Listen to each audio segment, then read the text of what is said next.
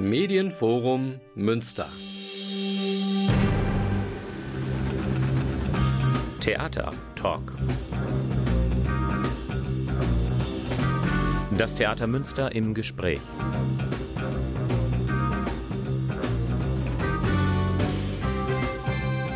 Guten Abend, meine Damen und Herren, Sie haben den Theatertalk eingeschaltet, die Sendung des Theaters Münster. Nicht zum ersten Mal zu Gast im Studio ist heute Hans-Henning Paar und damit ist das Thema klar, es dreht sich alles um das Tanztheater und seine aktuellen, jetzt laufenden Produktionen.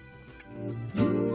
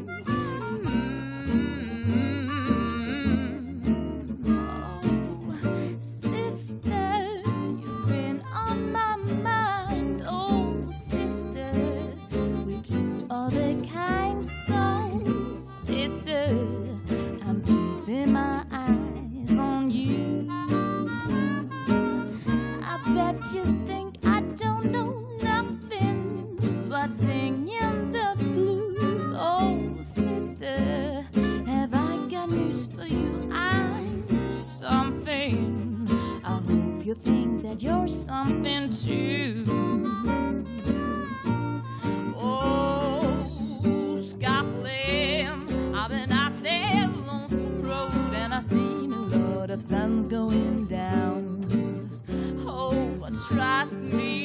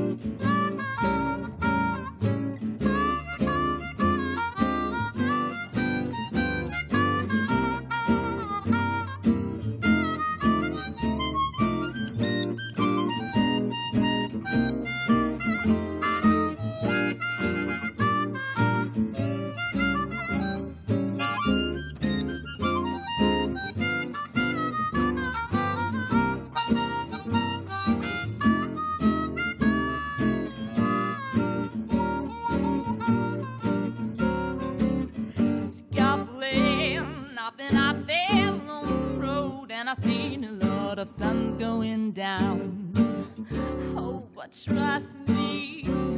No, no light gonna wrap me around. So let me tell you something, sister. Remember your name, no twister. Gonna steal your stuff away, my sister. You ain't got a whole lot of time.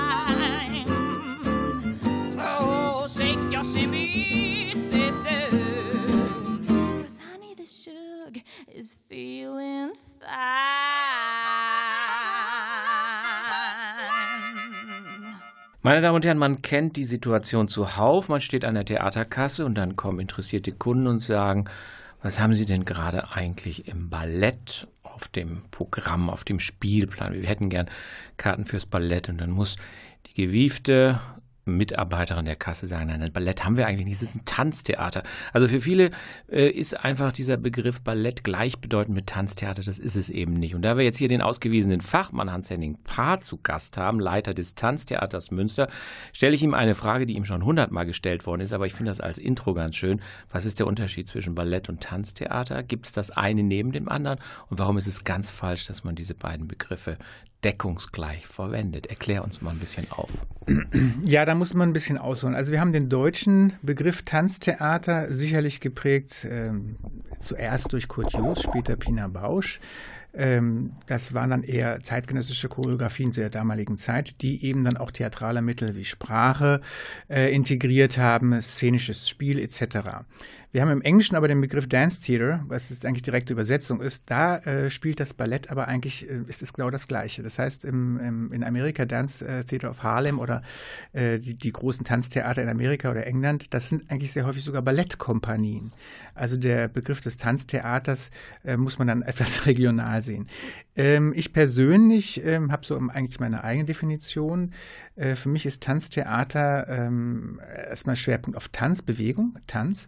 Äh, der muss aber jetzt nicht äh, nur zeitgenössisch sein oder klassisch oder in eine, irgendeine Stilrichtung ausgewiesen, sondern es geht für mich darum eher, äh, wir haben Bewegung, wir haben also Tanz, eine Tanzform, äh, eine Stilrichtung und dazu theatralisches Spiel. Und das ist für mich eigentlich äh, so, wie ich meine Arbeit sehe. Das heißt, ich nutze jegliche Formen, die im Theater genutzt werden, sei es jetzt Sprache, Gesang, Spiel, ähm, Bewegung, alles in meinen Choreografien kommen alle diese Stilmittel vor.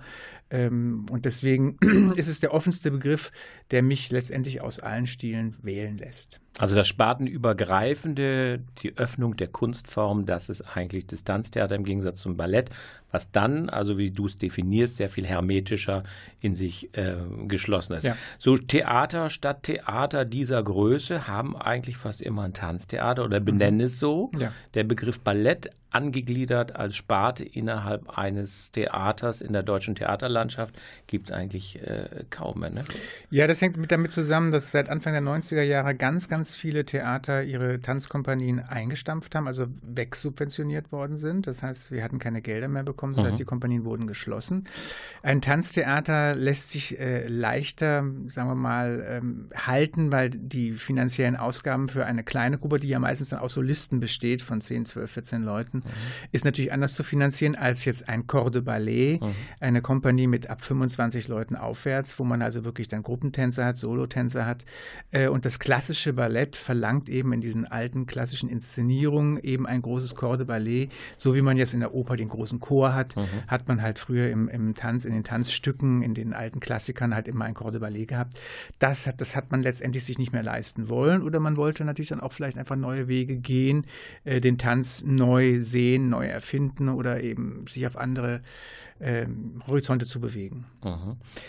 Mir kommt es immer so vor, und du wirst es, ich denke, bestätigen, in keiner Sparte ist man so frei wie im Tanztheater, denn du hast ja eigentlich, wenn du dir eine Produktion erdenkst, eine Idee hast, die du umsetzen möchtest, die absolute Freiheit. Du kannst die Fantasie obwalten lassen. Es gibt keine szenische Vorlage jetzt erstmal. Es gibt keine roten Farben.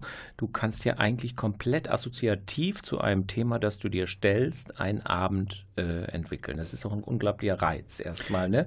Oder ist das auch eine zu große Freiheit, weil hättest du sozusagen, ich meine, gut, du hast ja jetzt auch Shakespeare vertanzt, wenn man sagt, da gibt es natürlich schon eine Geschichte, aber du kannst ja eigentlich erstmal komplett aus dem luftleeren Raum schaffen und schöpfen, oder? Das ist auf der einen Seite ein mhm. toller Moment, auf der anderen Seite auch ein Moment, der einem sehr häufig Angst macht, weil man mhm. weiß nicht genau, wo man anfangen soll.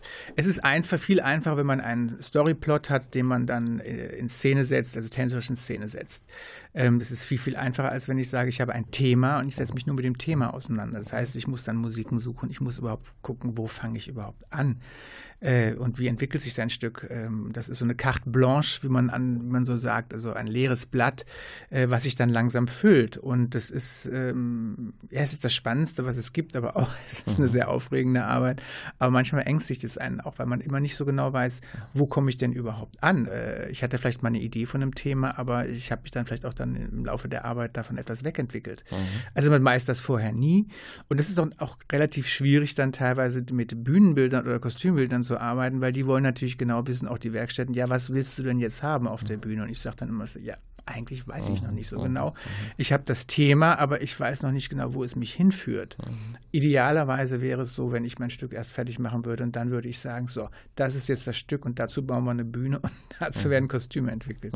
Gehen wir mal beide Modelle durch. Also äh, schon lange bevor du nach Münster kamst, hast du dir ja quasi Themen der Literatur, mhm. regelrecht die Klassiker genommen und hast deren Geschichte quasi dann in Tanz choreografisch grafisch umgesetzt. Äh, auf was für Werke, jetzt äh, weit über Münster hinausgehen, mal retrospektiv, äh, Künstlerkarriere von Hans-Henning Paar.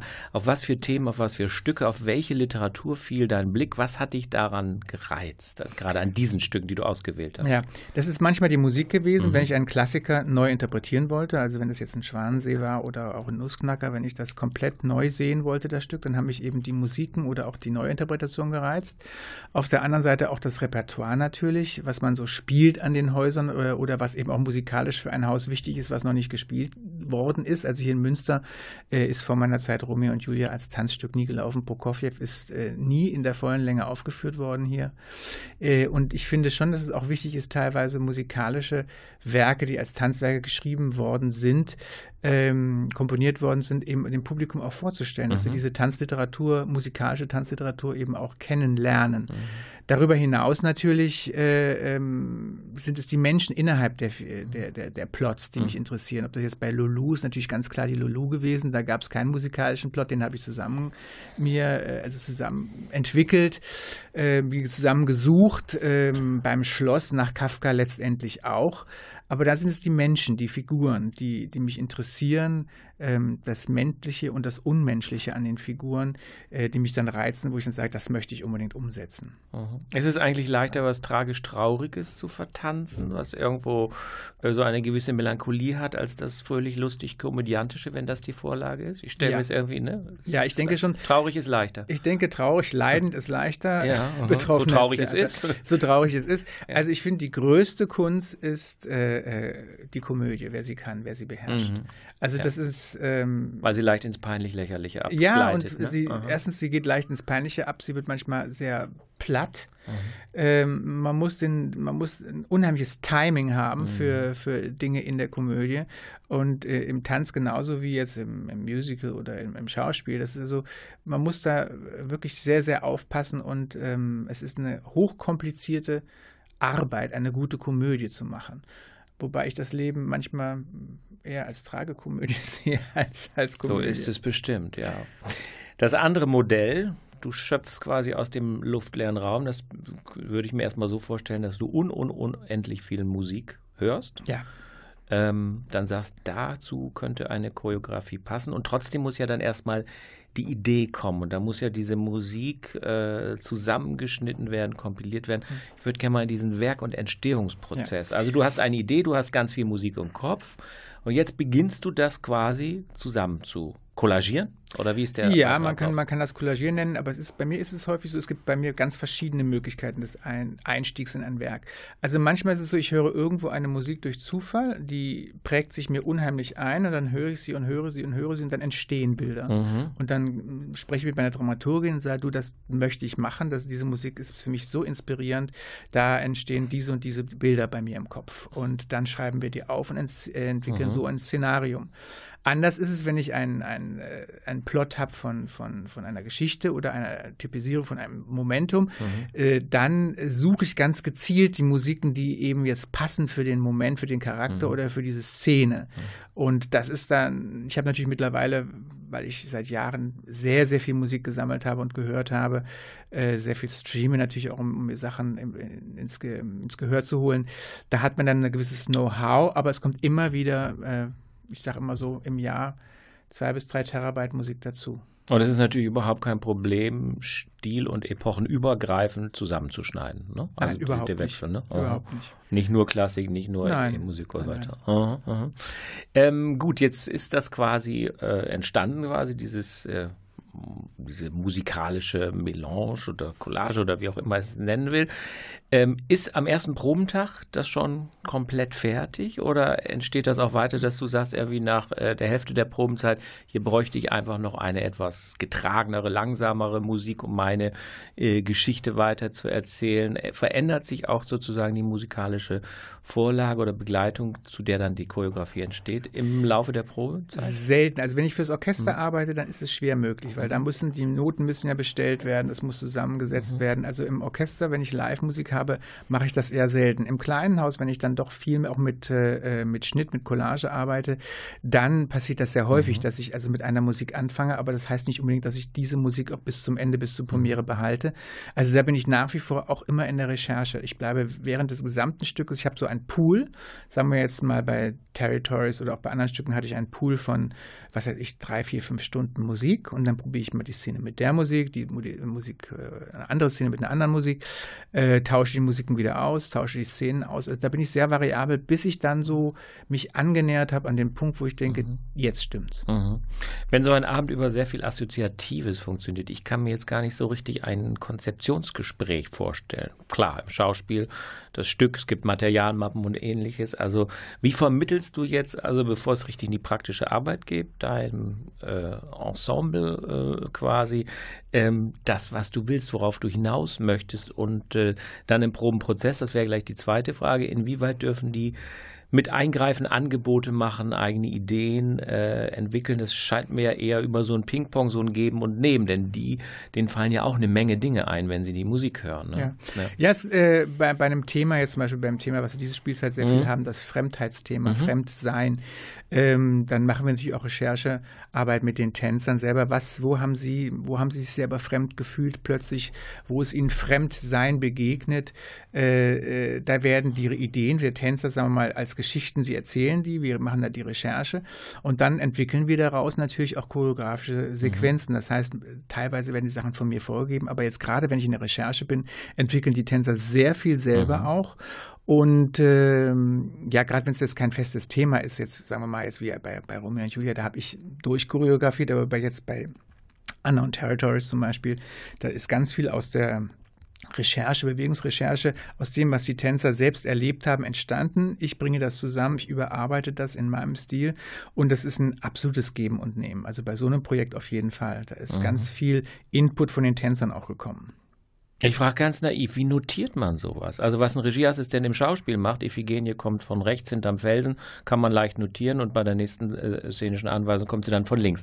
Wie kann man diese ja doch sehr aus der Spontanität herausgeborenen Figuren dann äh, notieren, dass wenn ich mal, sagen wir mal, ein Wochenende oder zwei Tage eine Probenpause habe, da wieder einsetzen kann? Also ist jeder Schritt so genau mit einem Terminus zu belegen, dass ich das auch tatsächlich verbal niederschreiben kann? Ähm, jein, also mhm. verbal niederschreiben. Nein, wir nehmen heute alles mit Video auf. Das okay. heißt, aber es ist dann schon festgelegt. Die Sachen sind nicht beliebig. Mhm. Das heißt, wenn mhm. wir einmal eine Form gefunden haben, mhm. die wir, äh, die ich für gut oder für richtig halte, mhm. oder sie an, an, einem gewissen Entwicklungspunkt angekommen ist, dann wird das per Video aufgezeichnet mhm. äh, von allen Seiten und dann ist es in jeder Zeit wieder re rekapitulierbar. Meine Damen und Herren, wenn Sie später eingeschaltet haben, Hans-Henning Paar, Leiter des Tanztheaters Münster, Chefchoreograf, ist hier zu Gast im Studio. Jetzt machen wir aber erstmal eine kleine kleine musikalische Pause.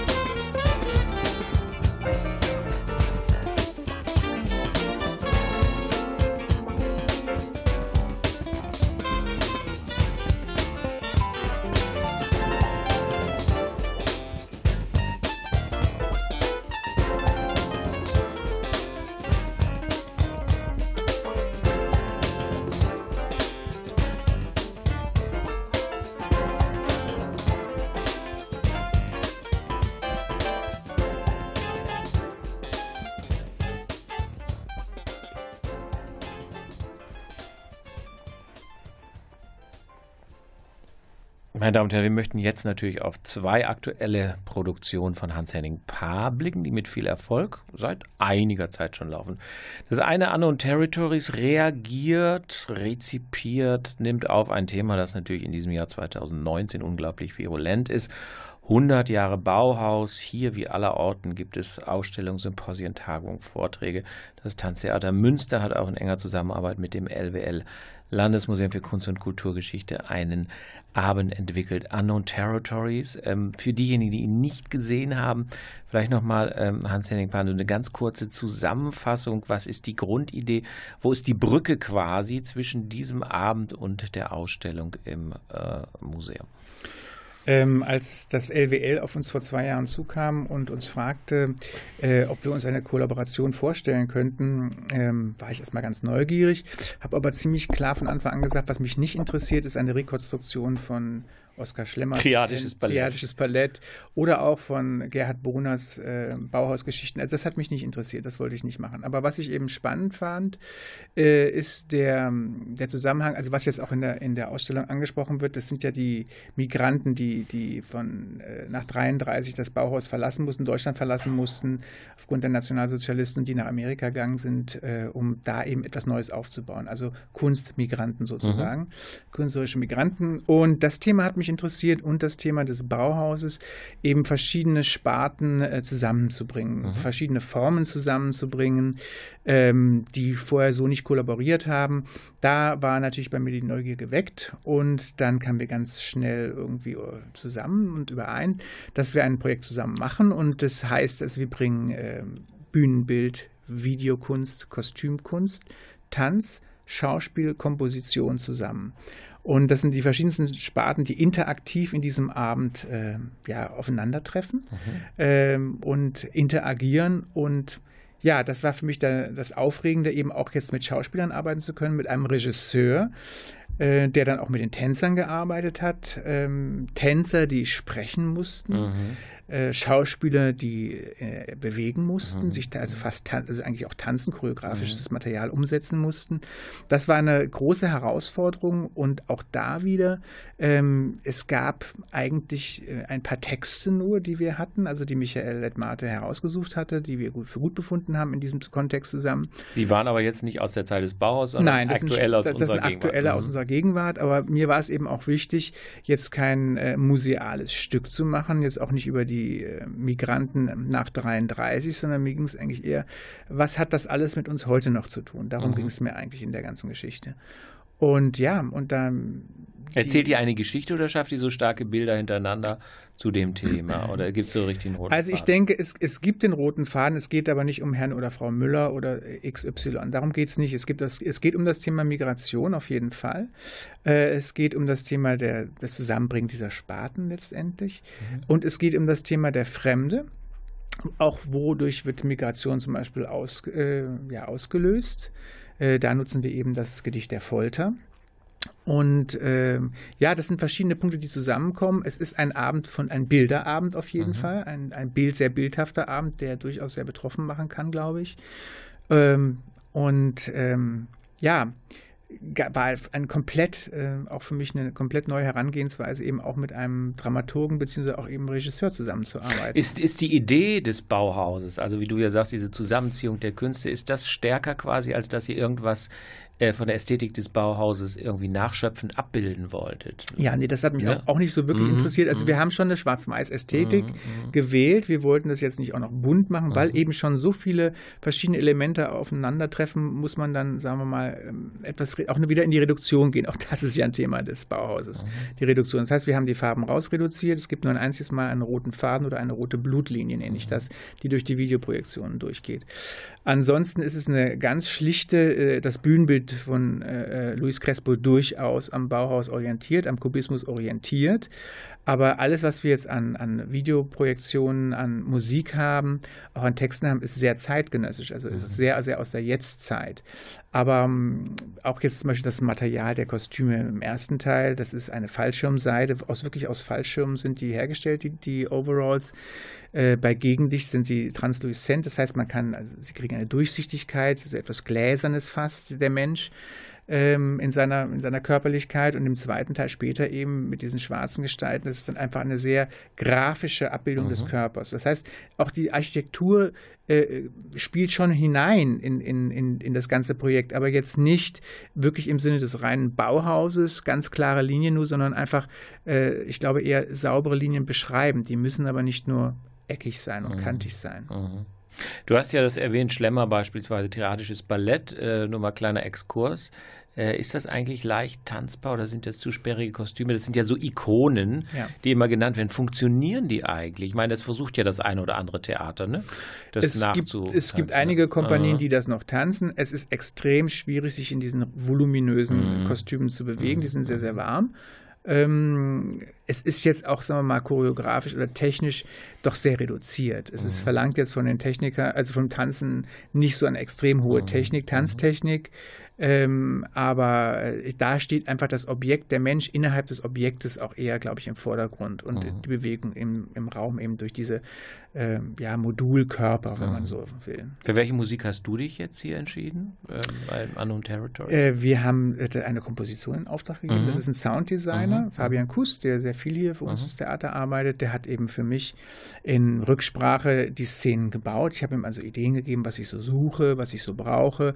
Er hat das dann mit, äh, ja, in einer, mit, auch mit Alltagsgeräuschen, die er verfremdet hat, die er durch einen Synthesizer gejagt hat, ähm, diese Sounds und diese Atmosphären gebaut und zu denen habe ich dann choreografiert. Mhm.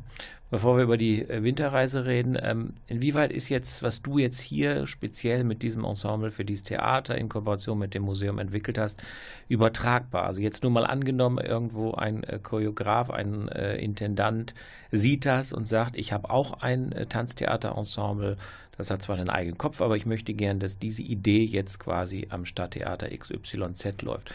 Ist sowas übertragbar anhand der Videoaufzeichnung, ja. die ihr habt? Ja. Kann man machen. Sowas kann man auf jeden Fall machen. Es ist äh, vielleicht eher schwierig, weil unser Bühnenraum so speziell ist im mhm. kleinen Haus. Mhm.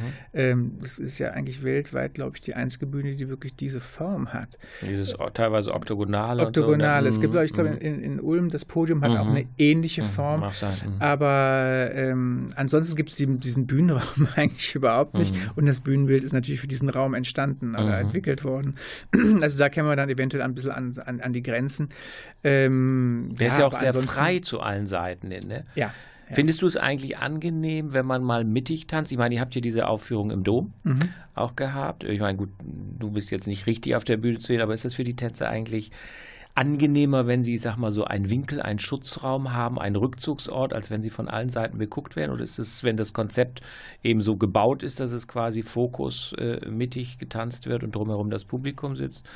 Ähm, ist es egal? Ist, äh, nein, es ist nicht stimmt? egal. Es ist mhm. äh, durchaus gewöhnungsbedürftig. Wir hatten ja bei, bei auch für den Choreografen ist es gewöhnungsbedürftig, mhm. weil wir hatten ja bei Circus zum Beispiel eine komplette Rundbühne, also mhm. wie eine Arena-Bühne. Mhm.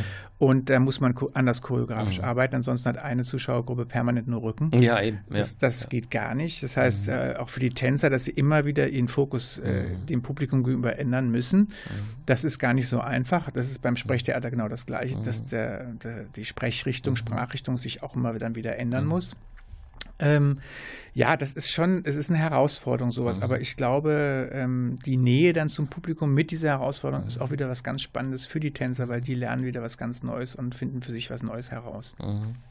Ist es nicht ungleich schwieriger, so etwas auszuleuchten? Also äh, als irgendwie ein, ein, Schauspiel oder eine Oper, die ja doch mit einer ganz anderen Statik ist, weil ihr müsst ja quasi mit den Beleuchtungskörpern wirklich sekundenschnell immerfort reagieren. Reicht da eigentlich ein Beleuchtungstechniker ähm, ähm, des Hauses? Muss da nicht sozusagen auch der Choreograf wirklich sehr versiert sein im Ausleuchten von solchen sich permanent wechselnden Szenen ja. und Situationen und wo auch durch irgendwie falsche Verschattungen ganz viel auf einmal verloren geht? Ja, also das ist ein äh, Work in Progress auch, das ist ein Lernen. Ich habe das jetzt über 23 Jahre, bin ich, also mhm. leite ich Tanztheaterkompanien und das lernt man mit der mhm. Zeit. Also ich habe mich auch sehr wieder reingefuchst und äh, ich habe jetzt auch hier am Haus sehr vertraute Beleuchtungsmeister, mit denen ich zusammenarbeite. Wir machen vorher eine Beleuchtungsbesprechung, was ich mir so vorstelle mhm. mhm. und dann wird das Material aufgefahren und dann probieren wir so lange, bis es passt. Und es mhm. ist äh, manchmal in der engen, sehr engen Disposition des Hauses gar nicht so einfach, dann eben, was heißt ich, jetzt von morgens bis abends zu leuchten dann abends noch eine Probe, am nächsten Morgen eventuell nochmal mhm. korrigieren. Das ist schon, äh, ist schon heftig manchmal. Aber mhm. es ist der Beruf. Mhm, es ist der Beruf. Sprechen wir kurz vor der nächsten musikalischen Pause, reißen wir nochmal an. Die Winterreise. Ja, wir assoziieren natürlich alle Schubert. Das ist es erstmal nicht. Ähm, du hast es auch schon mal in München gemacht. Ähm, wie war es in München? Wie ist es hier? Äh, was hängt das mit Schubert oder nicht mit Schubert zusammen? Kurz für diejenigen, die es noch nicht gesehen haben, ist aber allen anzuraten. Kurz ein bisschen zum Hintergrund und was da geboten wird. Also es ist schon die Winterreise von Schubert oder ja, nach Schubert. Schubert es ja, ist eine, Hans Zender nennt es eine, Interpreta eine mhm. Interpretation, der, eine komponierte Interpretation. Es ist eine Interpretation für Kammerorchester und Tenor. Es sind ganz spannende Instrumente dabei. Also musikalisch erkennt man aber eigentlich an jedem Punkt die Winterreise wieder. Es mhm. sind die Lieder, werden auch so gesungen mhm. wie von äh, Schubert komponiert. Und ähm, ja, es ist ein, äh, auch wieder ein Crossover-Projekt. Ich mhm. arbeite mit einem, mit einem Sänger zusammen, mit Robert Cellier als Tenor, der äh, in das Geschehen auf der Bühne integriert mhm. ist, der mhm. sich auch bewegen muss, der also mit den Tänzern interagiert. Ähm, auch da das Winterreise-Thema der Vereinsamung eines mhm. einzelnen Menschen. Jetzt geht es um das, den Fremden in mir vielleicht mhm. oder ich bin der mhm. Fremde in einer Gesellschaft. Ähm, vom Zeitpunkt der Romantik bis in die Jetztzeit eigentlich nach wie vor auch wieder ein ganz aktuelles Thema, die mhm. Vereinsamung. Ähm, das hat mich so äh, gereizt und ähm, ja, und das eben umzusetzen mit dem tollen Orchester, was wir hier haben. Die waren sehr neugierig auf die Musik, mhm. die haben sehr viel Spaß gehabt in der Umsetzung, weil was bei Hans Zender so speziell ist, er schafft es in seiner Interpretation, Geräusche des Winters mit den Instrumenten des Orchesters fast ja auditiv zu vis mhm. visualisieren. Mhm. Also man hört quasi, wie der Wanderer durch den Schnee, äh, kratzenden Schnee läuft, man hört das äh, Krächzen der Krähen. Also all solche Eindrücke, die man so vom, vom Hören oder vielleicht von der Winterlandschaft Mannschaften kennt, die versucht er eben mit den Instrumenten, äh, da wird eben eine Violine nicht nur ge gestrichen, sondern da wird gezupft, da wird geschlagen, da wird mhm. gegen Holz geschlagen, das sind ganz verschiedene Instrumente oder auch ja, äh, Gegenstände eben mit in den Klangkosmos mit einbezogen werden um eben den Zuhörer und Zuseher in eine besondere Stimmung zu bringen. Und mhm. ganz explizit ist es dann in den drei Nebensonnen. Das ist ja eine, in der Natur ist es eine, ja, fast wie eine Fata Morgana, könnte man sagen, durch kristalline äh, Einstrahlung, also Sonne, Einstrahlung in Kristalle in der Luft, ähm, wird die Sonne verdreifacht mhm. sozusagen. Und ähm, das macht zum Beispiel jetzt Zender auch. Er hat drei verschiedene musikalische Layers, legt er übereinander in den Nebensonnen. Und da entspricht er letztendlich, was dem Äußeren, also was sichtbar ist, das legt er in die Musik um, in die Schubertsche Musik um. Und äh, ja, und das ist äh, psychologisch ganz, ganz hoch intelligent mhm. komponiert und eben hat auch ein großes, äh, eine große Wirkung, finde ich persönlich. Mhm. Letzte Frage vor der Pause. Ähm, Schubert Winterreise, das steht ja auch auf so einem Sockel des 19. Jahrhunderts. Rettet so ein Hans Zender quasi diesen Stoff quasi ein bisschen durch seine, wie soll man es nennen, Adaption für die Gegenwart. Er bringt so einen moderneren Anstrich damit ähm, hinein. Also äh, erweitert es auch irgendwo so ein bisschen den, den, den, den äh, Kosmos, weil es so ein bisschen von dieser äh, Ikone, nicht, was es ja dann auch irgendwie ist, Ikone Schubert Winterreise. Es wirkt so sehr festgefügt. Auf einmal ähm, ist das quasi für meine Gegenwart aufbereitet. Äh, es ist mehr popular, mhm, auf jeden Fall. Es ist, mhm, popu es, ist, populärer. Äh, es, ich glaube, es kann einem, einem vielleicht einem, einem, Hörer, der nicht so vielleicht Schubert begeistert mhm. ist oder nicht so Winterreise, nicht so Kammer- und Lied, deutsches mhm. Lied so mhm. begeistert ist, dem kann das einen neuen Horizont öffnen, glaube ich, in, in, diese Musik hineinzukommen, weil es einfach nochmal psychologisierter, tiefer geht für jemanden, der sich also mit dem deutschen Lied nicht so sehr auskennt. Also ich finde es ganz spannend und gerade eben ähm, eine Klavierfassung käme für mich das große Haus nicht wirklich in Frage. Mhm, das heißt, mhm. es, da arbeite ich mit Orchester mhm. und das ist natürlich ein ganz anderer Klang, den man dann einfach erzeugen kann, auch emotional dann, was ich dabei rüberbringen kann, ist viel, viel intensiver. Meine Damen und Herren, zu Gast im Studio Hans-Henning Paar. Jetzt hören wir weder Schubert noch Zender, äh, sondern die Musik, die Klaus Blödo ausgesucht hat. Not Acapulco.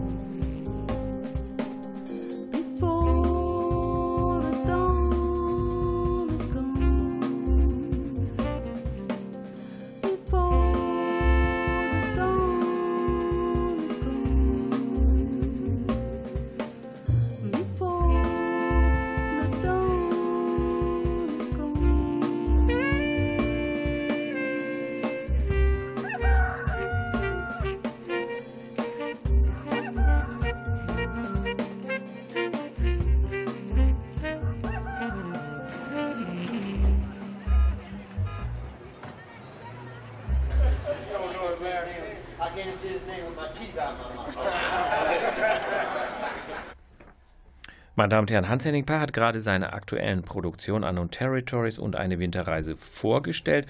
Meine Frage, um diesen Block so ein bisschen abzurunden, jetzt abgesehen mal vom Symphonieorchester, wären die auch austauschbar? Könntest du, hättest du dir vorstellen können, die Unknown Territories im großen Haus, das andere im kleinen? Meine Winterreise ist ja von der Thematik einsamer Wanderer, Winternacht auch irgendwie was Kammerspielartiges. Klar, brauchst das Orchester, geht nicht in der, aber wäre das auch in anderen Formaten jeweils oder in getauschten Formaten denkbar? Also ganz viel geht, wenn man das will. Ja, gut. Also, äh, wenn man also, muss. Wenn ja. man muss. Also ja. Winterreise, kleines Haus, hat mein Vorgänger Daniel Goldin hat es ja gemacht, allerdings ohne Ach, der hat es allerdings nicht mit Richtig. Live-Musik Ja. gemacht, sondern eben mit verschiedenen Mhm. Versionen Mhm. äh, von Sängern. Also man hätte es durchaus auch im kleinen Haus mit, mit Sänger Mhm. machen können, hat Mhm. mich aber nicht interessiert, weil Mhm. mich eben vor allem diese Zender-Version interessiert hat. Und Territories hätte man, glaube ich, nicht so im großen Haus Mhm. machen können, weil diese Guckkastenbühne, die wir im großen, Kas äh, großen Haus haben, äh, wäre dafür nicht wirklich geeignet gewesen. Das Konzept, was wir eben entwickelt haben, äh, hat auch ganz viel mit Nähe zu tun eben auch. Ne? Und das hätte dann, dass diese Distanz über den Orchestergraben hinaus Mhm. wäre schwierig ja. gewesen. Nun sind das die äh, aktuellen Produktionen. Ich erwähnte es bereits. Jetzt kommt eben noch mal ein Gastchoreograf, der ähm, wird uns mit was überraschen, erfreuen. Kurz mal Ja, vorgestellt, also- Werbung gemacht, den Kollegen. ja, Thiago Manquinho, ein äh, Portugiese. Der war früher vor Jahren bei mir Solotänzer. Ach, guck. Ja, Aha. der hat sich ganz toll entwickelt als Choreograf mittlerweile und ich habe ihn eingeladen. Er wird für uns Nice to Meet You machen.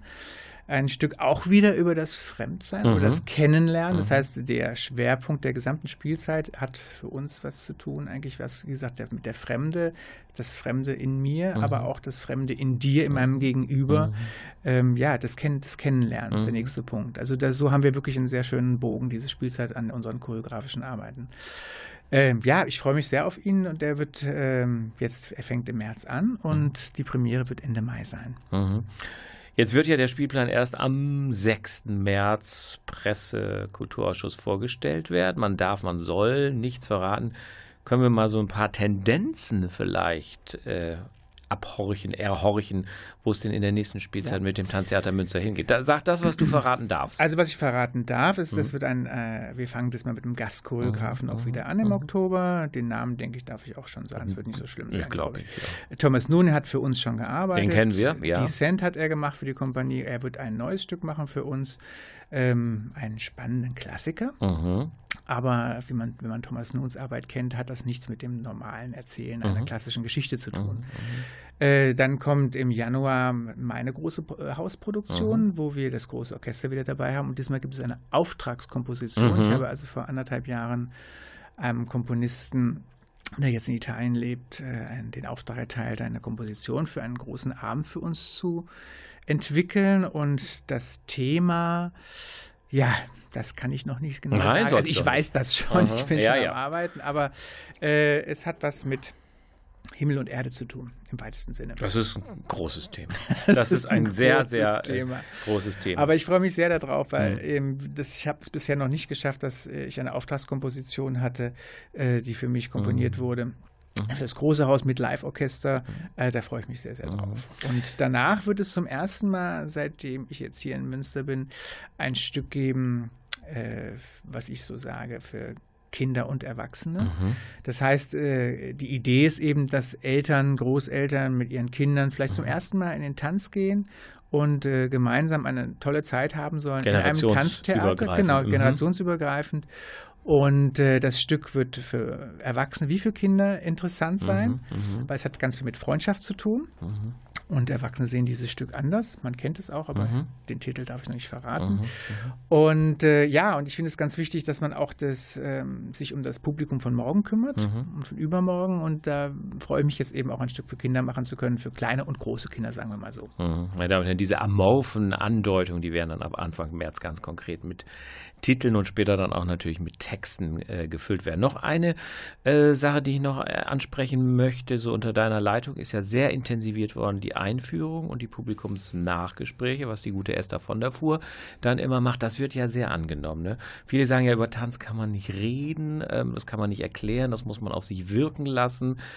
Da, der Meinung bist du nicht. Ne? Ähm, Und, und welche Fragen werden denn eigentlich so gestellt? Was wollen die Leute wissen? Das ist ganz verschieden. Manchmal sind es ganz profane Fragen, einfach über den Ablauf des äh, Tänzerlebens, äh, was wir so machen den ganzen Tag etc. Nein, aber es gibt natürlich auch ganz intensive äh, Gespräche über das Stück, über das Gesehene, auch kritisch Gesehene. Ähm, das finde ich sehr, sehr wichtig, weil ich mache das ja nicht nur für mich, was ich hier mache, sondern ich mache es für ein Publikum. Und nicht, dass ich jetzt, sagen wir mal, etwas anders machen würde, wenn es jetzt einem der Zuschauer nicht wirklich gefällt, aber ich will doch wenigstens die Möglichkeit nutzen, ihm die Ideen nahezubringen, die bei mir äh, äh, auslösend gewesen sind, warum ich etwas mache, wie ich es denn letztendlich gemacht habe. Ähm, das nochmal zu referieren, finde ich ganz wichtig. Ähm, ja, und auch so ein allgemeines Feedback zu bekommen, wie die Arbeit läuft, was sie, wie sie, was sie sich noch so vorstellen können, etc. Also äh, ich mag diesen Austausch einfach sehr gerne. Und ich finde es auch wichtig, das mit den Einführungen zu machen, weil Tanz doch sehr häufig eine sehr abstrakte Kunst ist, wo der, sagen wir mal, der vielleicht der normale Abogänger nicht unbedingt sofort den direkten Zugang hat. Vor allen Dingen, wenn es eine abstrakte Kunst ist, wenn keine Geschichte erzählt wird. Im Schauspiel, jeder kennt den Wilhelm Tell oder jeder kennt Mhm. eben auch die Oper La Traviata oder auch vielleicht eine modernere Oper mal von der Geschichte her, lässt sich der Plot leichter erklären. Im Tanz muss man sich auf eine andere, äh, auf ein anderes Sehen einlassen. Und das muss man üben und das muss man auch erklären, wie das funktionieren kann. Mhm. Und da führt man Publi das Publikum hin, indem man äh, unsere Grundideen referiert in der Einführung und dann im Nachhinein halt das Publikumsgespräch. So Verständnisfragen kann ich mir vorstellen, aber dass jemand sagt, es hat mir gar nicht gefallen oder so, das kann man sich nicht so vorstellen, weil es ist so ein intuitiver Rezeptionsprozess, wo man gar nicht sagen kann, ich habe einen Wilhelm Tell mal so gesehen und ich habe ihn gelesen. Ähm, es ist irgendwo ähm, doch in so einem Bereich, wo man sagt, ich würde gern verstehen, warum man zu diesen Bildern gekommen ist, ne? Wahrscheinlich. Ne? Das ist passiert so häufig, Ja. ja. Also es sind auch selten äh, äh, Leute dabei, die dann sich wirklich ganz negativ Ja, äußern. ja. Es gibt dann mal der eine oder andere Szene, die ihnen nicht gefallen hat oder dies oder das oder jenes. Aber äh, ich glaube, die Leute, die es ganz furchtbar dann fanden, die kommen vielleicht auch erst gar nicht zum Gespräch. Aber vielleicht sind es auch nicht so viele. Das hoffen und wünschen wir natürlich nicht. Meine Damen und Herren, jetzt, wo Sie gerade diese Sendung hören, läuft die Winterreise. Wenn Sie dementsprechend diese Winterreise verpasst haben, dann äh, verweise ich Sie gerne auf den 12. März und den 15. März, dann jeweils um 19.30 Uhr die Winterreise. Nicht zu lange warten müssen Sie auf Unknown Territories. Das läuft am Sonntag, den 3. März und dann bereits aber um 18 Uhr, denn es ist ja ein Sonntag. Vielen Dank, lieber Hans-Henning Paar, ein sehr informatives, ähm, schönes Gespräch. Danke, Klaus Blöde und der Technik. Wir hören uns dann wieder im März und dann gehen wir irgendwie mal in großen Schritten aufs Frühjahr zu. Danke und bis zum nächsten Mal. Tschüss. Dankeschön.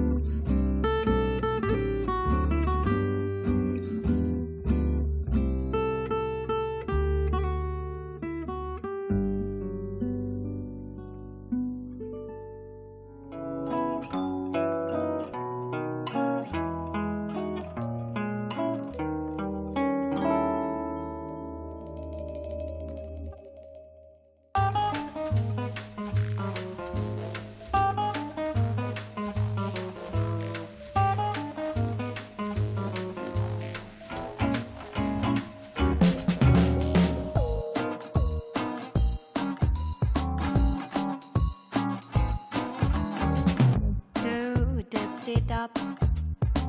You go small plop. You drink like a star, your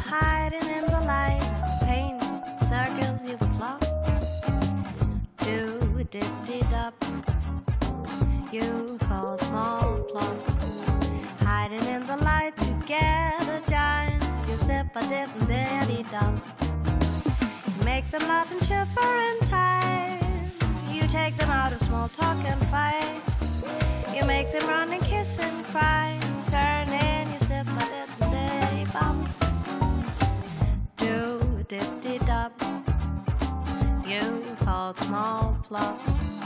Breaking out in lines together, dime. You zip a zip and dirty pop.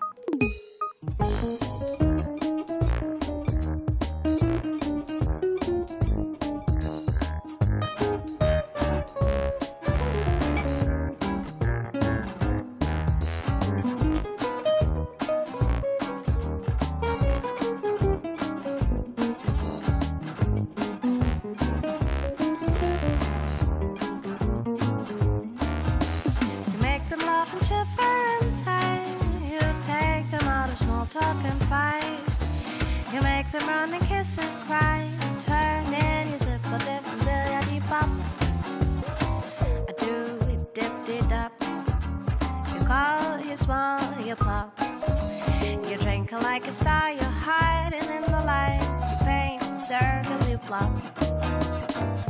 Do a dip did up. You call small plop. You're freaking out in lines together.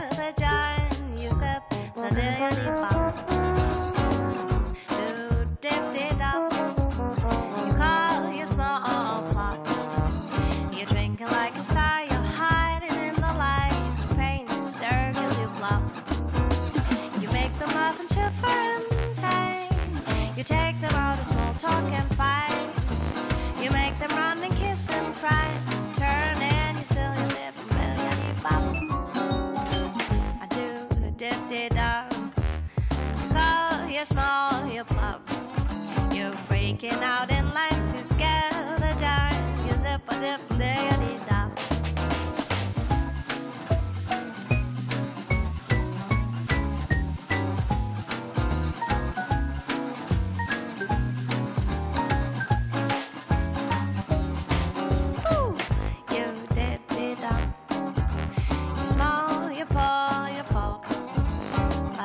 saber.